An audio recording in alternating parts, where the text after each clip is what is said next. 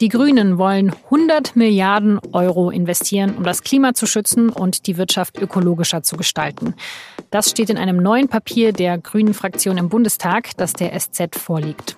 Was sie mit dem Geld genau vorhaben und wie sich das finanzieren lässt, darüber spreche ich mit Konstanze von Bullion, die für die SZ in Berlin über die Grünen berichtet. Sie hören auf den Punkt und ich bin Laura Terbell.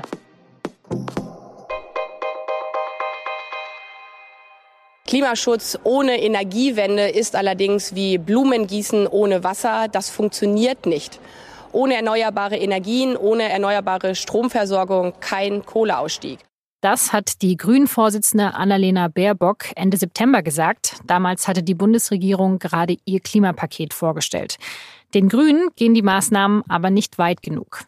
Das heißt, diese Bundesregierung hat auf ganzer Linie beim Klimaschutz versagt. Und wenn man sich ehrlich gesagt äh, dann die ganze Finanzierung äh, anschaut, dann sind das Luftbuchungen, die vorne und hinten nicht aufgehen werden. Dass die Politik mehr tun muss, um das Klima zu schützen, das war dann auch Thema beim Bundesparteitag der Grünen vergangene Woche. Und der Vorsitzende Robert Habeck, der hat dafür einen Green New Deal geworben, also ein großes grünes Investitionsprogramm. Ein Wirtschaftsprogramm, das den Krieg der Ökonomie gegen die Natur beendet. Deswegen Green New Deal und die Zeit läuft uns davon. Und was das für Investitionen sein können, dazu gibt es jetzt ein entsprechendes Papier der Bundestagsfraktion der Grünen. 100 Milliarden Euro will die Partei fürs Klima einsetzen. Und damit sollen zum Beispiel die Bahn und der Nahverkehr gefördert werden und es soll auch mehr Radwege in Deutschland geben. Auch die Tierhaltung soll sich massiv verändern und um das zu finanzieren, möchten die Grünen einen Bundesinvestitionsfonds anlegen und dafür auch die Schuldenbremse lockern. Wie vielversprechend die Vorschläge sind, das habe ich meine Kollegin Konstanze von Bullion gefragt. Konstanze, allein sieben Milliarden pro Jahr wollen die Grünen in die Deutsche Bahn investieren. Was könnte denn zum Beispiel mit dieser Summe da gemacht werden? Es sind in den letzten Jahren natürlich insbesondere in Ostdeutschland sehr, sehr viele Strecken stillgelegt worden und die Grünen verstehen diesen Ausbau der Bahn nicht nur sozusagen als Vorstoß äh, für mehr klimagerechte Mobilität zu sorgen. Also sie wollen ja auch Bahntickets verbilligen, sondern sie wollen auch dafür sorgen, dass viele stillgelegte Strecken, insbesondere in Ostdeutschland und in strukturschwachen Regionen wieder ähm, ausgebaut werden oder dass sie elektrifiziert werden, also dass man da nicht mit Dieselloks fahren muss. Das äh, ist ein wesentlicher Teil des Mobilitätskonzepts der Partei. Was ist denn in diesem Papier der Punkt, der am meisten umstritten ist? Also ich glaube, bei der politischen Konkurrenz am meisten umstritten ist zum einen die Schuldenbremse, ob man die tatsächlich so lockern kann und sollte, wie die Grünen das vorschlagen. Und das andere ist sicherlich der CO2-Preis. Die Grünen fordern ja, ähm, dass der Verbrauch von fossilen Energieträgern, also von Benzin, von Heizöl, aber auch die Produktion von Fleisch in Massentierhaltung, dass das alles teurer wird, um die Leute sozusagen zu einem kritischen Konsumverhalten anzuleiten, also ihnen beizubringen, verbraucht nicht so viel von diesen kostbaren und auch umweltschädlichen Rohstoffen. Und im Gegenzug sollen die Leute aber belohnt werden dafür, dass sie sparsam mit solchen Gütern umgehen. Das ist ein interessanter Ansatz, aber die Sozialverträglichkeit dieser ganzen ähm, Vorstöße, also zum Beispiel, dass jetzt nicht nur ärmere Leute draufzahlen, wenn sie zum Beispiel in einem Land wie Sachsen-Anhalt leben und weit fahren und weit pendeln müssen, das ist zwar im Ansatz da, die wissen, dass das sozialverträglich sein muss, und das muss aber, glaube ich, noch genauer durchbuchstabiert werden, damit die Leute das auch verstehen, was sie da wollen. Aber würdest du sagen, dass die Investitionen an sich sinnvoll wären? Ich glaube, dass vieles, was die Grünen da äh, vorschlagen, inhaltlich durchaus sinnvoll ist und ich glaube, sie können da durchaus auch in anderen Parteien äh, Mitstreiter finden. Die Frage ist immer nur, ähm, wie finanziert man das und wie sauber ist es durchgerechnet?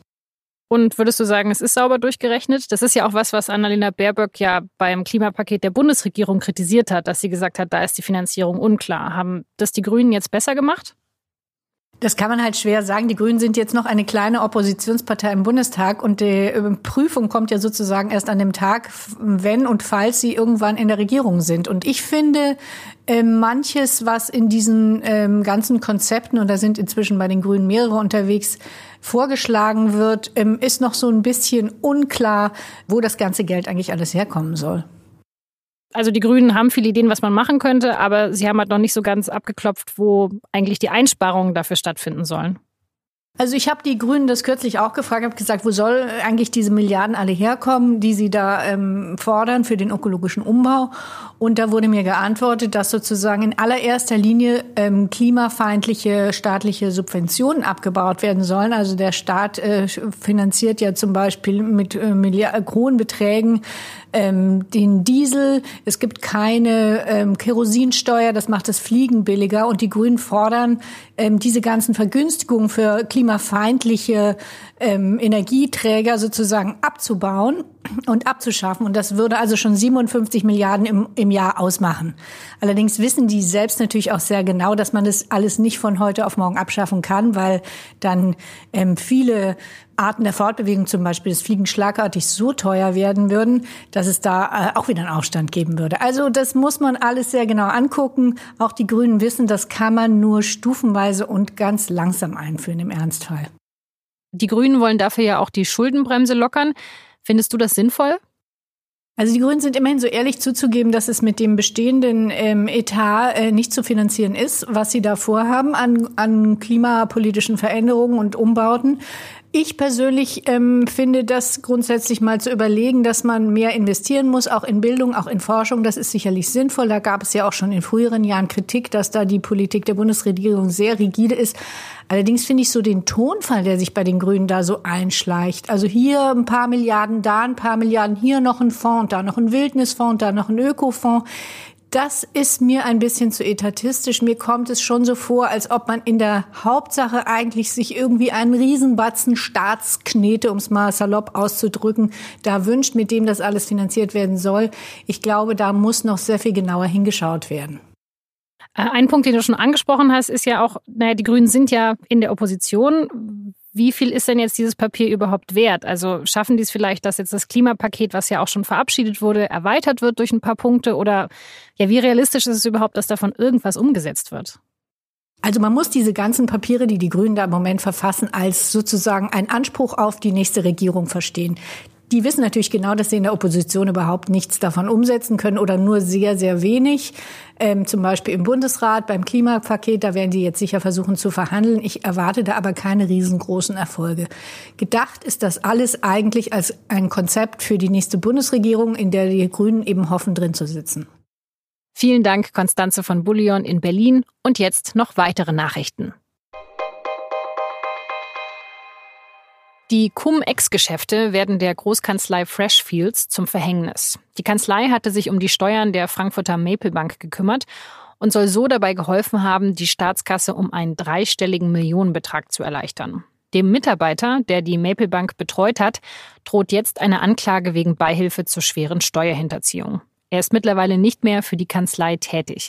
Der Kanzlei selbst droht jetzt, dass sie die Umsätze aus dem Maple-Mandat zurückzahlen muss. Eventuell kommt dazu auch noch ein hohes Bußgeld. Die griechische Regierung plant, die drei größten Lager für Geflüchtete auf den griechischen Inseln Lesbos, Samos und Chios schrittweise zu schließen.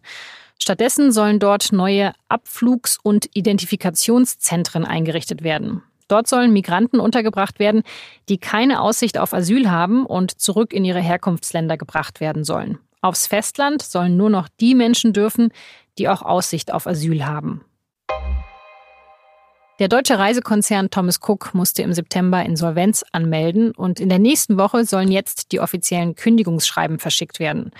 Ungefähr die Hälfte der 2100 Mitarbeiter sollen weiter beschäftigt werden, weil Teile des Unternehmens weiterverkauft wurden. Galeria Karstadt Kaufhof übernimmt zum Beispiel 106 der 126 Reisebüros und sichert damit mehr als 500 Arbeitsplätze.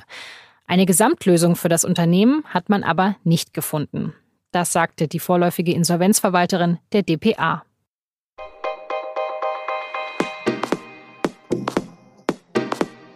Und an diesem Donnerstag gehen auch die Impeachment-Ermittlungen gegen Donald Trump weiter. Unter anderem wird Fiona Hill aussagen. Sie ist die ehemalige Beraterin des Weißen Hauses für Russland-Fragen. Sie können die Ermittlungen auf sz.de im Livestream und im Newsblog verfolgen. Das war auf den Punkt. Redaktionsschluss war 16 Uhr. Vielen Dank fürs Zuhören.